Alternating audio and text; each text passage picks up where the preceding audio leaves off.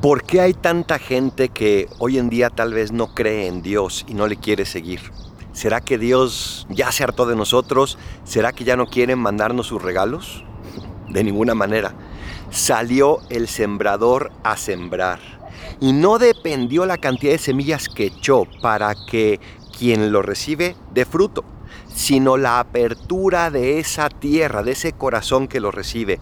Dios sigue sembrando con abundancia, Dios sigue esparciendo semillas, pero a veces nuestros corazones están ensordecidos con tantas distracciones, con tantos ruidos, con tantos medios, con tantas preocupaciones, con tantas cosas materiales, con tantas críticas, con tantas vanidades y un largo etcétera.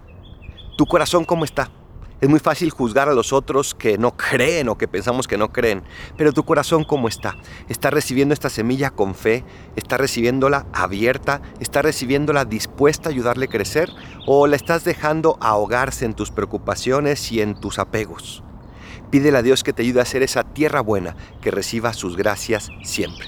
Soy el Padre Adolfo. Recen por mí, yo rezo por ustedes. Bendiciones.